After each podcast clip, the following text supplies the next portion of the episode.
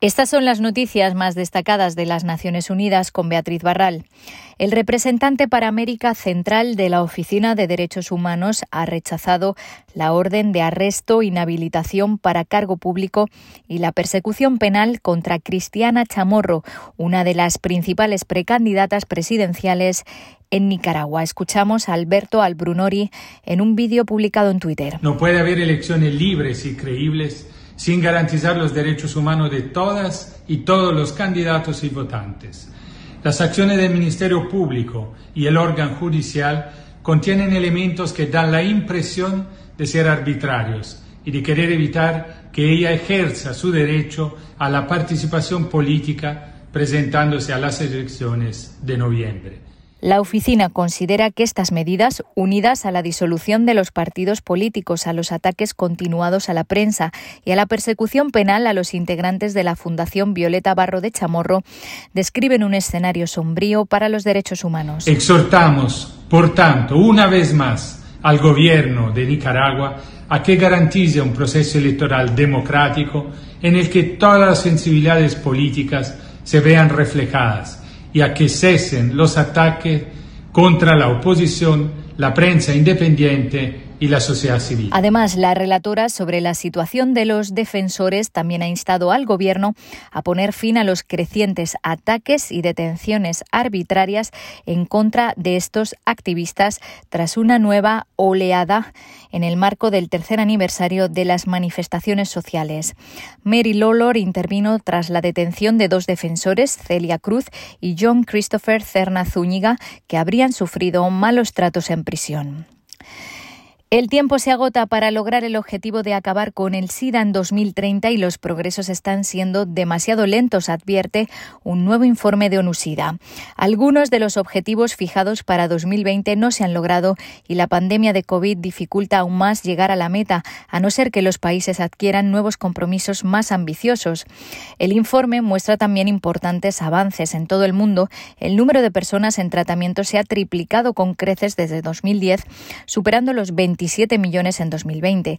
Sin embargo, el año pasado, un millón y medio de personas se infectaron de VIH, una cifra que triplica el objetivo de lograr menos de 500.000 infecciones. Además, se fijó para 2020 el objetivo 90-90-90, que un 90% de los seropositivos conocieran que son portadores y que el mismo porcentaje tomara antirretrovirales y no tuviera carga viral.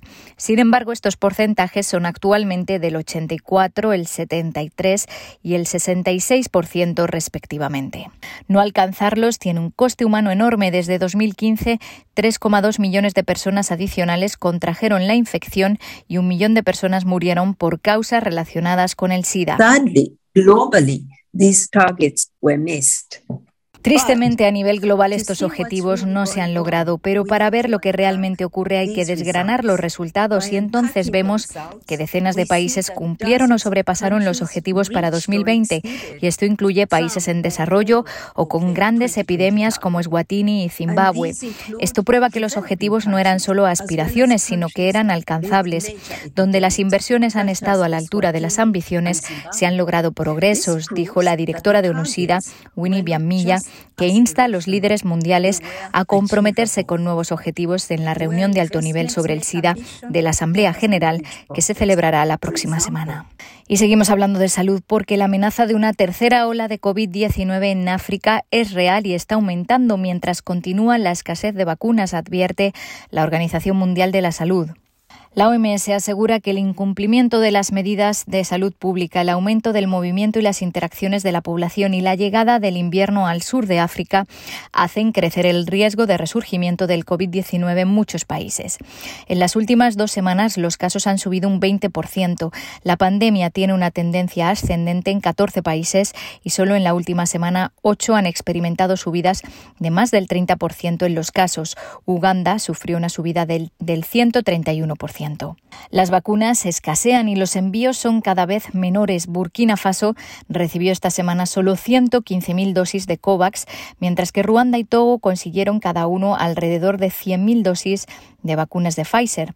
Casi 20 países han usado ya más de dos tercios de las dosis que tienen disponibles.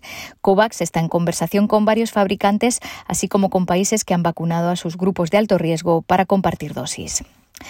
Y un informe del Programa de la ONU para el Medio Ambiente y de la FAO pide a los países que en la próxima década restauren al menos mil millones de hectáreas de tierras regradadas, un área de aproximadamente el tamaño de China. El estudio destaca que la humanidad está utilizando alrededor de 1,6 veces la cantidad de recursos que la naturaleza puede proporcionar de manera sostenible.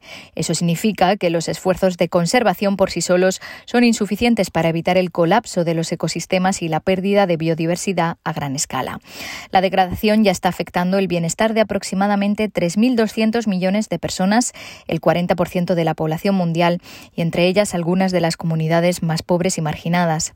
El costo de la restauración de la tierra, sin incluir los ecosistemas marinos, se estima en al menos 200.000 millones de dólares anuales hasta 2030. Sin embargo, cada dólar invertido en restauración genera hasta 30 dólares en beneficios económicos.